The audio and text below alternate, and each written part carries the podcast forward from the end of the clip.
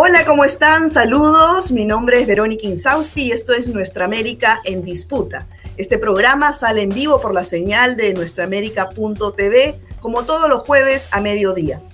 Esta semana vamos a tocar el tema del Foro Social Panamazónico Capítulo Perú, que se realizó hace unos días acá en la ciudad de Lima, donde participaron más de 60 líderes y lideresas indígenas, además de organizaciones sociales, activistas y especialistas internacionales y locales. Acá en este encuentro se ha articulado una agenda común donde eh, se va a llevar eh, el próximo FOSPA internacional, en el décimo Foro Social Panamazónico que se va a realizar en julio en Brasil, y eh, básicamente pues son unos eh, puntos de agenda que eh, son muy similares a los de los otros países que están también dentro de la cuenca de la Amazonía. Bueno, dentro de esto han participado dos personas que se encuentran en este programa con nosotros y que nos van a, contar al respecto sobre las conclusiones, sobre las propuestas que se han dado que son eh, Mirta Villanueva. Ella nos acompaña desde Cajamarca. Muchas gracias, Mirta. Ella es representante de las defensoras de la vida y la Pachamama. Muchas gracias por estar aquí. Y también está con nosotros. Gracias, Verónica. Muy agradecida. Un saludo a todos los hermanos. Muy bien. Y también está con nosotros eh, Germán Niño. Él eh, nos acompaña. De la Pachamama de que es de Cajamarca, Perú. Así es, Mirta. Parece que hay un, un delete con el internet, pero bueno, vamos a solucionarlo en el, en el camino. También está con nosotros Germán Niño desde Bogotá. Él es integrante de la corporación CIACE, Colombia, coordinador del área de economía transformadoras de la TINDAD y integrante de FOSPA. Muchas gracias, Germán, por acompañarnos. Gracias, Verónica. un saludo especial. Muy bien. Mirta, empezamos contigo en esta, este encuentro del, Foro Social Panamazónico Capítulo Perú que se ha dado hace unos días. Eh, ¿Por qué es que se pide declarar en emergencia eh, los ríos de la Amazonía, en una emergencia mundial?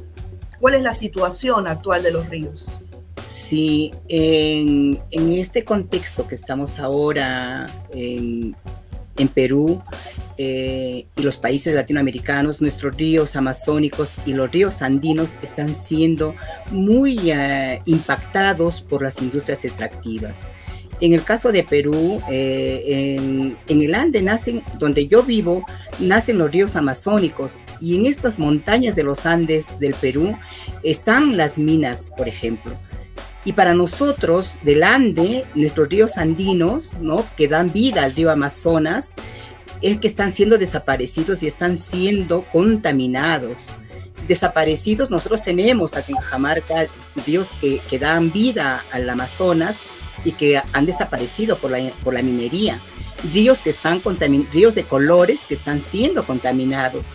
Y en la Amazonía, los ríos que están, que están con represas siendo represados, ríos que están haciendo hidrovías, ríos que están eh, prácticamente siendo muy venerados y, también contaminados por todas las industrias petroleras y por todo lo que es la agroindustria también, ¿no? Que están acabando con, con todos los ríos amazónicos.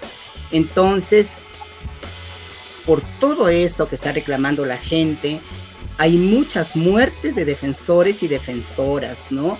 Hay muchos criminalizados desde la cuenca alta del río hasta donde baja la Amazonía. Entonces, por todas esas razones, es de que hace falta juntar eh, nuestras voces, juntar nuestras inteligencias, juntar como yo digo, hermanarnos para tener que defender, porque toda esta afectación al agua frente al cambio climático que ya, ya, ya lo tenemos, ya está sintiéndose, prácticamente yo no sé qué va a ser de, las, de nosotros mismos ahora y de las generaciones que vienen, ¿no? Así es. Mirta, como tú bien mencionas, el tema de los defensores ¿no? y de las defensoras de los ríos y los territorios. Eh, son cientos de asesinados cada año en Colombia, en Perú, eh, en fin. ¿Qué se está haciendo, Germán, al respecto para garantizar la vida de estos defensores de, la Amazonía. ¿Está, ah, ¿Hay alguna propuesta concreta que se lleva para este décimo FOSPA internacional para proteger, para garantizar la vida de los defensores? Bueno, mira, eh, bueno, un saludo especial a las personas que nos están acompañando en este programa. Eh, y quería comentarte con relación a eso, hay varias medidas que se están empezando a poner en marcha. Eh, una de ellas es el acuerdo de Escazú, que por supuesto ha sido una medida de vínculo de los países en torno a la defensa de los defensores y defensoras de los ríos en primer lugar y por supuesto todo lo que tiene que ver con la información y el buen que y los derechos ambientales. Este acuerdo es muy importante, pero todo país tiene que ratificarlo, tiene que eh, generarse un compromiso desde las autoridades eh, con relación al, acuerdo. Exacto, y Colombia y Perú hasta ahora no lo ratifican. No, no, no, es que eso es uno de los debates más importantes. Acá en Colombia ha sido objeto de diferentes iniciativas. Justamente en este momento cursa una de ellas en el Congreso Nacional por segunda vez o tercera vez que estamos intentando que el acuerdo se ratifique. Y por supuesto, lo, lo, otro es las instancias internacionales como la Corte Interamericana de Derechos Humanos, que tiene que abrir un capítulo especial para el tema de la defensa de los defensores del ambiente, que se volvieron un blanco eh, de todos los días para eh, aquellas personas que anteponen en sus, sus eh, aspiraciones individuales y económicas a la vida de la gente y al respeto de la naturaleza. Entonces vamos a llevar un mensaje muy fuerte al foro panamazónico respecto a eh, la protección de los defensores y defensoras. Sí, sí, Verónica. Muy bien, muy bien. Mirta, respecto pues a este sistema depredador extractivista, eh, se está planteando también eh, unas propuestas económicas transformadoras dentro del, FOSPA. Cuéntanos cuáles son las principales propuestas transformadoras. Sí, mira, ve, o sea, como tú dices, cambiar todo este modelo económico tan fuerte que nos ha quitado nuestra identidad, hasta en la forma de, hasta en los alimentos que uno consume día a día, ¿no?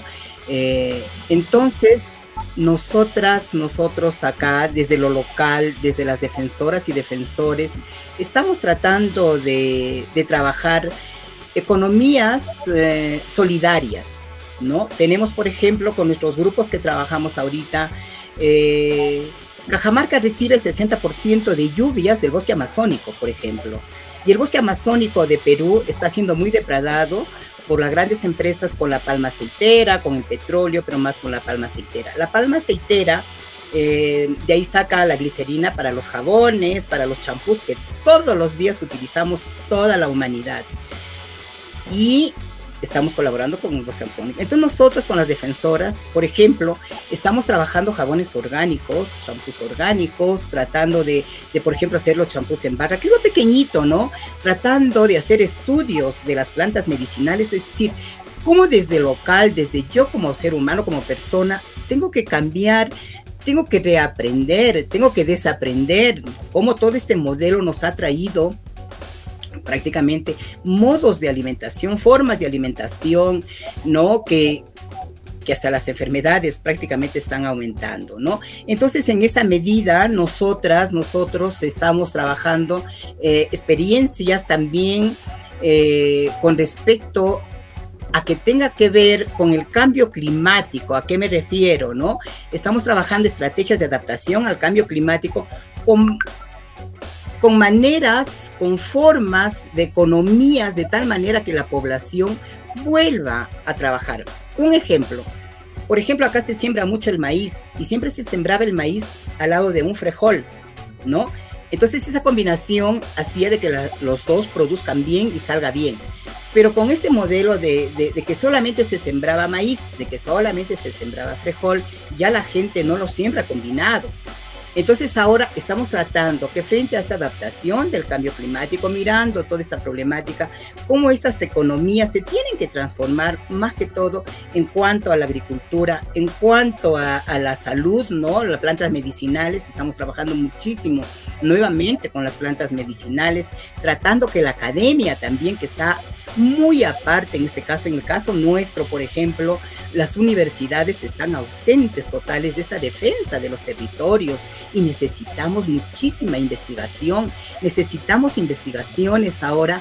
¿Qué va a pasar frente con, con todo lo que es la producción agrícola, pecuaria, frente al cambio climático? Ahora cada vez se dice que la ganadería tiene efectos con los gases de efecto invernadero. Las universidades siguen sacando profesionales eh, en ganadería. En caso de Cajamarca, por ejemplo, que hemos sido zona ganadera número uno en Perú, ahora ya somos menos porque ya más es minera, pero igual seguimos, continuamos con estos modelos y que tenemos que transformar tal vez y que para esto necesitamos campañas de fortalecimiento de capacidades, necesitamos programas de incidencia, cómo la gente... Ahora, es, un, es, un, trabajo de largo aliento, ¿no? De largo aliento. propones, pero digamos que a corto plazo, ¿qué se puede hacer, eh, Germán?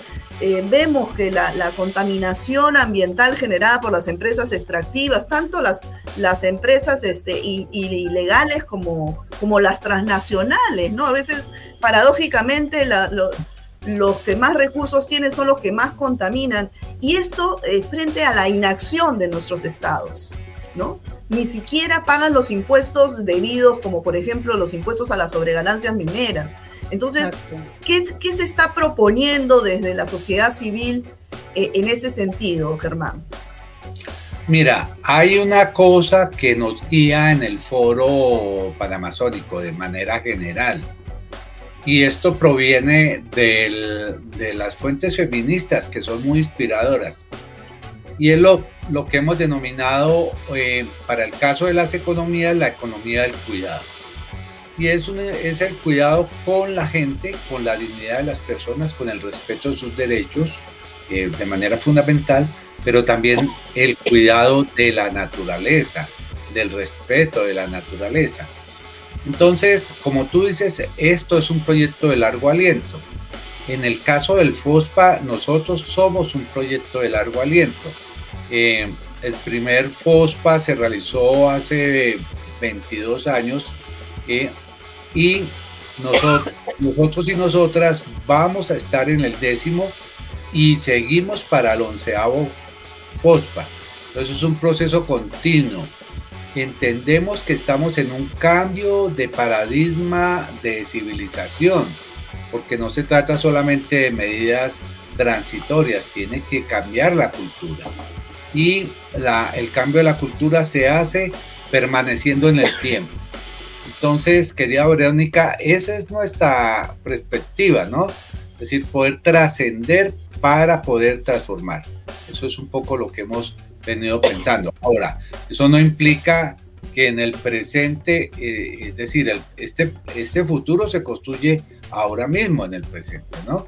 Sí, en todas estas eh, medidas, como lo estaba indicando Mirta, em, todas las nuevas ideas, las economías transformadoras se vinculan con los procesos comunitarios porque no son economías individualistas, ellas se construyen con la gente, se construyen del saber de las personas. Este es un momento para que todo esto se revalorice, se, se dé el, digámoslo, en muchos casos, el, la, la, poder deshacer ese peso que, queda, que tiene las comunidades indígenas, campesinas, frente a la forma como producen, como cuidan la naturaleza. Este es un momento de, esa, de esta condición. Algunos Así es, hay, que, hay que voltear a ver la filosofía indígena del buen vivir, ¿no? Hemos visto, bueno, en esta coyuntura que estamos eh, viviendo de, una crisis múltiple agravada por, por la guerra en Ucrania, venimos de los efectos de la pandemia y ya teníamos como base la crisis climática, la, crisis agroecológica. Ahora, respecto a esta situación que tenemos hoy en día, se ha visibilizado el tema, la importancia de la agricultura familiar, ¿no? Eh, sobre esto, Mirta, eh, ¿cuáles son las propuestas para garantizar una, una seguridad alimentaria agroecológica? ¿Qué, ¿Qué, se propone desde el FOSPA? Sí, mira, ve, hemos hablado, hemos analizado también sobre eso. Eh, por ejemplo, en el caso de Perú había una ley de la reforma agraria, ¿no? Que están nuevamente las organizaciones eh, tratando de, organizarse, las organizaciones mm, agrarias, y ahora con esta crisis mundial que se ha dado de la guerra también, la gente está muy preocupada ahorita por los fertilizantes, todo que se tenga que utilizar, que, se usa, ¿no? Entonces, esto para nosotras eh, que trabajamos con organizaciones campesinas, eh, esta crisis nos está dando oportunidad para que ojalá hacer incidencia al Estado, al gobierno, de que pueda mirar nuevamente a la agricultura familiar, tan abandonada por años y por, muchísimos años, ¿no? Eh, eh, muchos terrenos al secano, por ejemplo acá, el agua, o sea, ¿cómo, ¿cómo tenemos que volver a mirar el tema del agua? Ríos contaminados, anaranjados por la contaminación minera que están entrando a regar las siembras. Entonces, desde el FOSPA queremos llamar la atención, ¿no? Para que los gobiernos, en este caso, se preocupen y, tengamos que poner en agenda la agricultura familiar, que, que, tengamos que tener Em, eventos, reuniones, foros regionales, macro regionales, nacionales, que tengan que preocuparse el Estado peruano y los gobiernos en, tener que hacer presupuestos o, para, para, esto de la agricultura familiar. Y nosotros desde la sociedad civil también cómo volvemos ¿no? a esas prácticas de agricultura que teníamos antes. La gente preparaba sus propios abonos, sabía hacer la mezcla de la siembra, sabía hacer qué mezclar una planta con otra para que no, no pueda haber tantas plagas, tantas enfermedades, ya no al monocultivo. Eh, entonces, es una oportunidad para nosotros tener que discutir, y se ha discutido algo en esto del prefospa también, ¿no? Para que volvamos a poner la agricultura familiar en agenda, ¿no? Desde los gobiernos locales, regionales y, nacionales, y ahora que lo tenemos que mirar desde, desde la Panamazonía, ¿no? Así es, así es. Justamente una de las conclusiones del evento eh, eh, es el pensar en el nuevo enfoque cosmocéntrico, ¿no? Le llaman enfoque cosmocéntrico para superar la actual crisis civilizatoria y espiritual que aqueja al mundo. Así, eh, literalmente, esta es una de las conclusiones de este encuentro del FOSPA capítulo Perú. ¿Qué implica esta propuesta, Germán? Bueno, mira, eh, tú sabes que la Amazonía, y en este caso la Panamazonía, incluye nueve países de la región.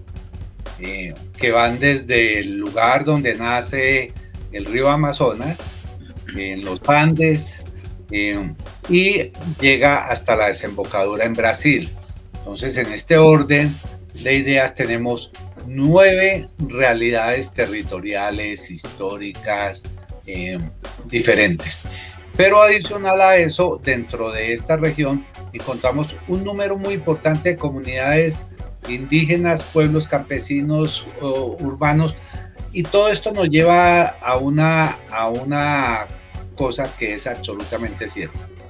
Solamente en la diversidad y en el respeto por la diferencia puede construirse un proyecto como el que anunciamos allí, un proyecto integrador, eh, cosmogónico que pueda darle entrada a las diferentes culturas, a las diferentes espiritualidades, a las formas diferentes también de percibirse en el mundo. Y esa es una agenda, Verónica, que le planteamos como FOSPA al mundo en su conjunto. ¿sí? Solamente en el respeto de la gente por sus particularidades, a las mujeres en sus derechos, a las comunidades en, sus, en, su, en su forma particular de ser, vamos a encontrar formas de convivencia. Pero todo eso está atado a la tierra, a, nuestra visión también de cómo nos planteamos como región, ¿sí? Con esa responsabilidad que tiene la, Amazonía eh, con el conjunto del ambiente global, es decir, eh, todo lo que sucede en la Amazonía repercute en el mundo, eso ya es absolutamente cierto. Eh, la, deforestación mm, afecta a lugares insospechados. Entonces, no es el momento solamente de pensar en lo local, es un momento de pensar en lo local y en lo global. Es un desafío en realidad, que es muy, muy importante. Así es, así es. Y bueno, hablabas también sobre el, rol de, la mujer, ambos, Germán, Mirta, ¿no? La mujer pues ha tenido un rol trascendental en, toda la, cosmovisión indígena, ¿no? es, la encargada de, pasar los conocimientos, las costumbres, las lenguas, en fin, eh, sin embargo sus derechos son inexistentes, ¿no? ¿Qué se está proponiendo respecto a esto? Sí, mira, nosotros en primer lugar eh, agradecer al Foro Social Panamazónico porque no había un eje, digamos así, marcado, porque si bien es cierto hablamos de la transversalidad de género, pero esa transversalidad a veces te hace perder, ¿no? Entonces, gracias al foro que ahora eh, hay un eje exclusivo de, género y de mujeres, ¿no? Y inclusive se está llevando al foro los casos de criminalización para que puedan ser expuestos, ¿no? Entonces, eh, las mujeres en el caso de, la defensa de los territorios o de los impactos que sufren las mujeres eh, y, que, y que no son no son difundidos, no son vistos, no son analizados, eh, este, no están escritos. Eh, las mujeres siempre al costado, la hora que están eh, en las marchas adelantito, pero después no, no, no llaman. El frente de defensa, ¿quiénes lo conforman? Puro varones. Entonces, frente a todo eso, en el foro social están tratando, estamos tratando de incluir más y ver la problemática de las mujeres, ¿no? Poner en agenda Ahora, por ejemplo, ya en Perú tenemos eh, un mecanismo que desde el Estado peruano se ha visto un mecanismo de defensora, de defensa de defensores, ¿no? Y ahorita en estos momentos ya eh, justamente este 15, 16 hay, por ejemplo, va a haber en Lima un encuentro nacional de defensoras, ¿no? Para plantearle al, gobierno peruano, eh, basta ya, basta ya de, de tanta criminalización, de muerte de, compañeras porque defienden su tierra, porque defienden sus territorios y porque defienden sus cuerpos. Además también no se está mirando para nada, no se está mirando lo que sufren los cuerpos de las mujeres mentalmente y físicamente. La mujer cuando ve su río pasar y su, hijito bañándose en esa agua anaranjada, ¿qué significa? O que ve el agua entrar, el agua anaranjada a su chakra, y que después las mujeres con cáncer, no hay estudio siquiera de que se mire al cuerpo de las mujeres lo que sufren en estos contextos de conflictos y de, y de contaminación mm, minera, ¿no? En el caso nuestro. Eh, entonces, desde el foro se está tratando de hacer esa incidencia para que ojalá los países puedan tomar en cuenta ¿no? toda esta problemática que estamos teniendo desde la mirada de las mujeres. Eh, Así es.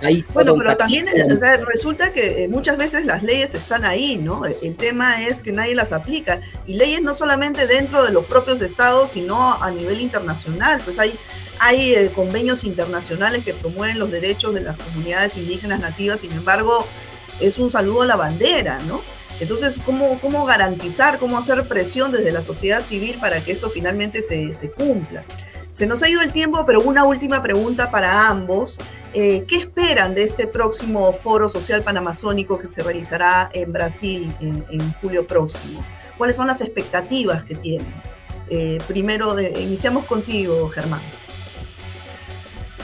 Gracias, Verónica. Mm, yo creo que el mensaje es muy, muy preciso.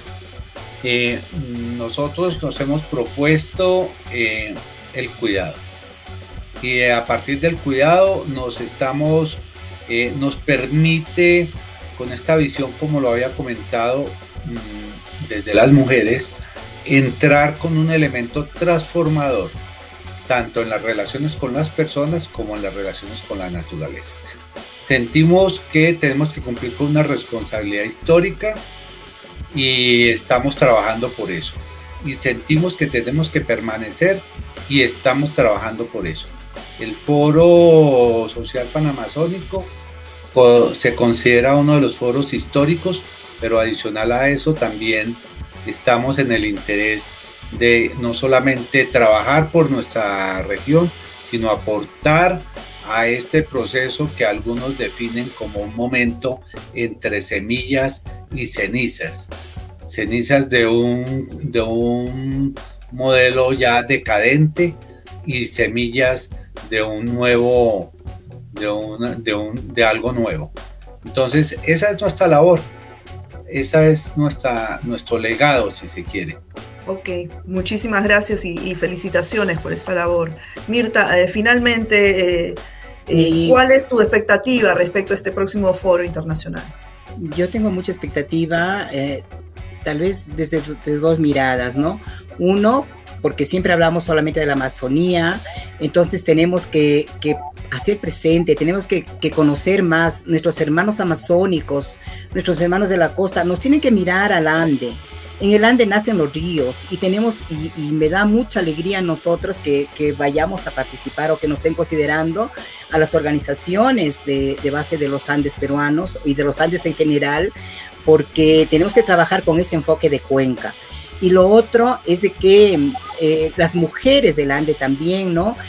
¿Cómo vamos a tener que interrelacionarnos, conocer, ver la problemática que sucede en la Amazonía para poder transformarnos y ver que, que, que, no tenemos fronteras, las fronteras son imaginarias, como siempre digo yo, ¿no? Y que esta articulación de los nueve países es muy necesario, urgente, para, para el buen vivir, para vivir bien, ¿no? Gracias. Así es, La, filosofía del buen vivir. Ojalá pues que, que todos los ciudadanos del mundo podamos eh, agarrar algo de, esta filosofía, ¿no, Germán? O, al vivir sabroso, como lo está diciendo acá en Colombia, ¿no? Con Francia, ¿cierto, Mirta? El vivir sabroso. El vivir sabroso, el vivir riquito. Muy bien, muy bien. Bueno, muchísimas gracias por, por, la participación acá en Nuestra América en Disputa. A Mirta Villanueva, y es eh, defensora de la vida y la Pachamama desde Cajamarca, y Germán Niño, integrante de la Corporación CIACE Colombia, además eh, los dos integrantes del FOSPA. Esperamos pues... Eh, seguramente vamos a hacer una nueva cobertura para cuando se dé este encuentro en Brasil y, esperamos tenerlos nuevamente por aquí. Gracias. Gracias, Verónica, muy amable. Muchas gracias por la oportunidad. Muy bien. Gracias. Bueno amigos, esto ha sido todo por hoy. Espero se encuentren bien. Nos vemos en una próxima edición de Nuestra América en Disputa. Cuídense. Chao.